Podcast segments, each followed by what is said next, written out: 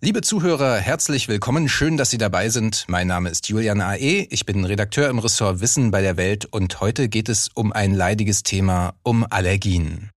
Viele Menschen haben Heuschnupfen oder Nahrungsmittelallergien. Bei mir geht das Geschniefe und Geniese bei Katzenhaaren los. Aber was passiert eigentlich im Körper, wenn eine Allergie entsteht? Steckt vielleicht sogar ein evolutionsbiologisch sinnvoller Mechanismus dahinter? Und warum nehmen allergische Erkrankungen so stark zu? Darüber rede ich gleich mit einem Arzt und Allergieforscher. Außerdem widmen wir uns dem bösen Bruder des Placebo-Effekts, dem Nocebo-Effekt, der Mediziner vor große Herausforderungen stellt und dessen Macht von vielen grob unterschätzt wird. Aha. Zehn Minuten Alltagswissen. Ein Podcast von Welt. Unser Gast heute ist Professor Thorsten Zuberbier. Er ist der Direktor des Instituts für Allergieforschung an der Berliner Charité und Vorsitzender der Europäischen Stiftung für Allergieforschung. Herzlich willkommen, Herr Zuberbier. Ich freue mich, da zu sein. Wie entsteht eigentlich eine Allergie, nachdem es zum ersten Mal zum Kontakt mit einem Allergen wie bestimmten Pollen gekommen ist? Es ist so, dass das Immunsystem sogenannte Antikörper produziert hat bei dem Erstkontakt, als das Allergen überhaupt als, als gefährlich eingestuft worden ist. Diese Antikörper werden ins Blut freigesetzt. Aus dem Blut werden sie dann aufgenommen und auf sogenannte Mastzellen gebunden. Diese sitzen in Haut und Schleimhäuten, zum Beispiel von der Nase. Und diese Mastzellen enthalten einen Botenstoff, der heißt Histamin. Wenn jetzt das Allergen erneut in die Nase kommt, beispielsweise die Gräserpollen, dann platzen die.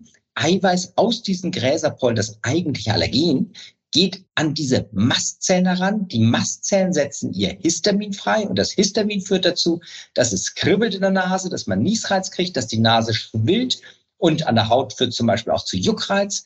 Und deswegen, da das Histamin hier im Vordergrund steht, kann man auch gut mit Antihistaminika Allergien behandeln.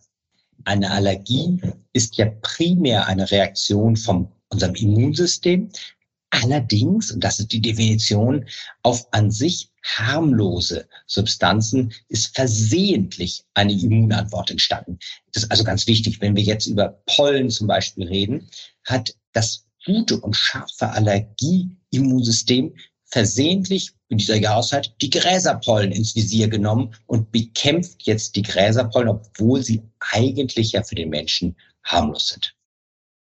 Warum bilden sich denn überhaupt äh, Allergien aus? Haben Sie naiv gefragt, irgendeinen Zweck? Brachte das im Laufe der Evolution vielleicht sogar einen Vorteil? Perfekte Frage. So bin ich noch nie gefragt worden, welchen Zweck haben Allergien? Aber das ist eigentlich genau richtig gefragt, was Sie da machen.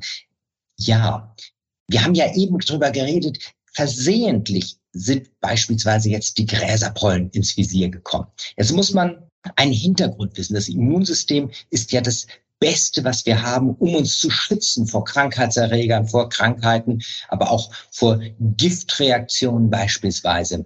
In der Evolutionsgeschichte ist es ein ganz klarer Vorteil, ein möglichst scharf gestelltes Immunsystem zu haben. Und diejenigen, die jetzt Heuschnupfen geplagt sind, das sind diejenigen, die gleichzeitig von in der Evolutionsgeschichte besser geschützt waren, weil ihr Immunsystem von der Genetik her einfach kräftiger reagiert, mit dem Nachteil, dass auch versehentlich mal die Falschen ins Visier kommen können, Gräserpollen. Und jetzt kommt der Hintergrund, naja, es hat sich natürlich einiges geändert in unserer modernen Umwelt. Die Gräserpollen sind nicht mehr so sauber wie früher. Da kleben zum Beispiel Rußpartikel drauf, da klebt Feinstaub drauf. Das sind Stoffe, die das Immunsystem irritieren und damit ein Gefahrensignal auslösen und das gut aufgestellte Immunsystem, das reagiert dann einfach dann plötzlich auch auf die Gräserpollen, die versehentlich damit bekämpft werden.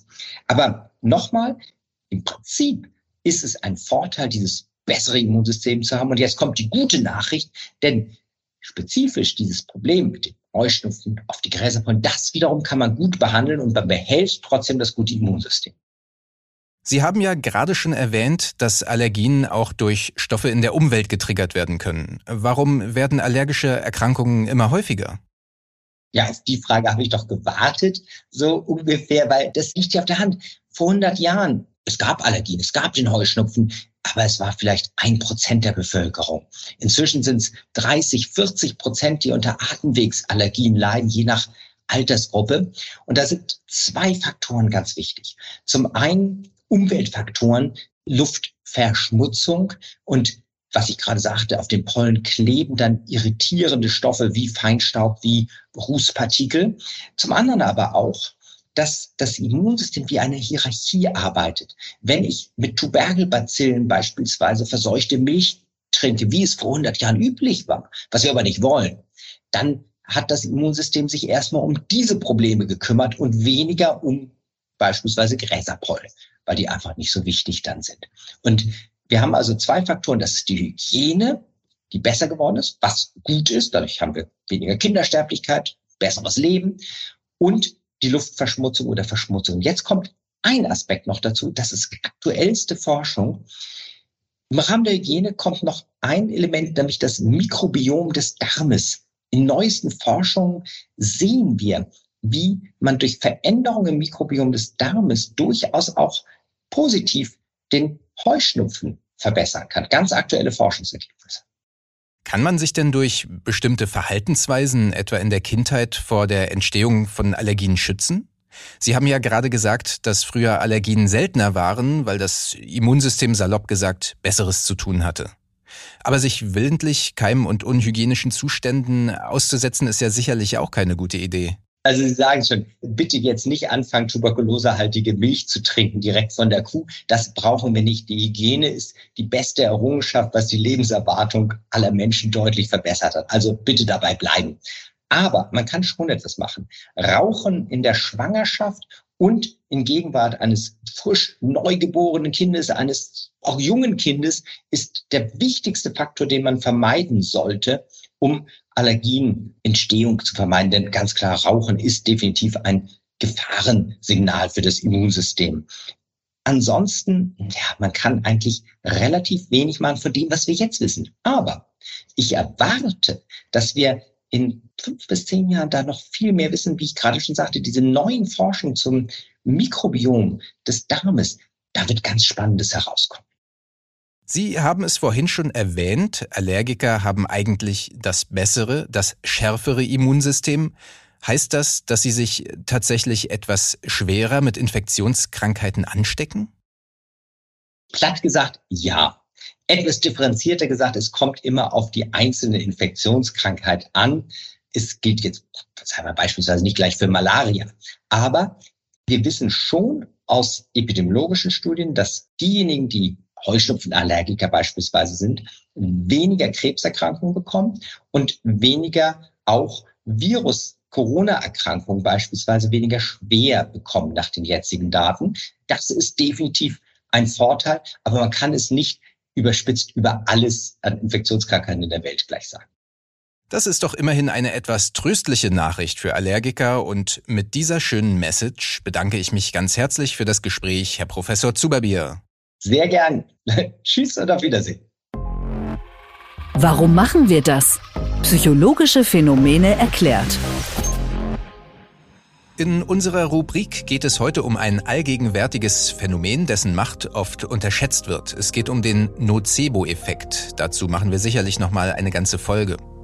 Vom Placebo-Effekt hat bestimmt jeder schon mal gehört. Einem Patienten geht es besser, obwohl er nur ein wirkungsloses Scheinmedikament bekommen hat. Allein die positive Erwartungshaltung führt manchmal zu unglaublichen Verbesserungen. Placebo ist Latein und bedeutet so viel wie ich werde gefallen. Nocebo heißt so viel wie ich werde schaden. Es ist also sowas wie der böse Bruder des Placebo-Effekts. Wir fühlen uns schlecht, weil wir die Vorannahme haben, dass es uns schlecht gehen wird. Das kennen viele. Wenn man sich zum Beispiel die Packungsbeilage eines Medikaments durchliest, kann schon allein das dazu führen, dass man Kopfschmerzen bekommt oder einem übel wird. Manche Menschen werden durch negative Erwartungen wirklich schwer chronisch krank, zum Beispiel wenn sie befürchten, dass die elektromagnetischen Felder von Funktürmen oder WLAN schädlich sind. Elektrosensibilität nennt sich das. Und die Menschen sind wirklich krank. Die Symptome sind real, man muss sie ernst nehmen. Aber an den Symptomen sind eben weder WLAN noch Handys schuld. Das weiß man aus unzähligen Untersuchungen.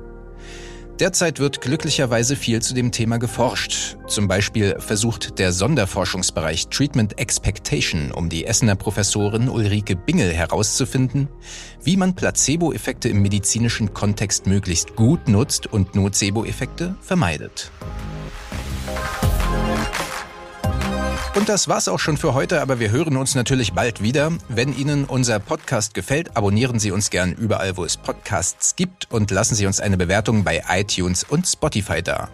Fragen, Anregungen und Kritik an wissen.welt.de. Ciao.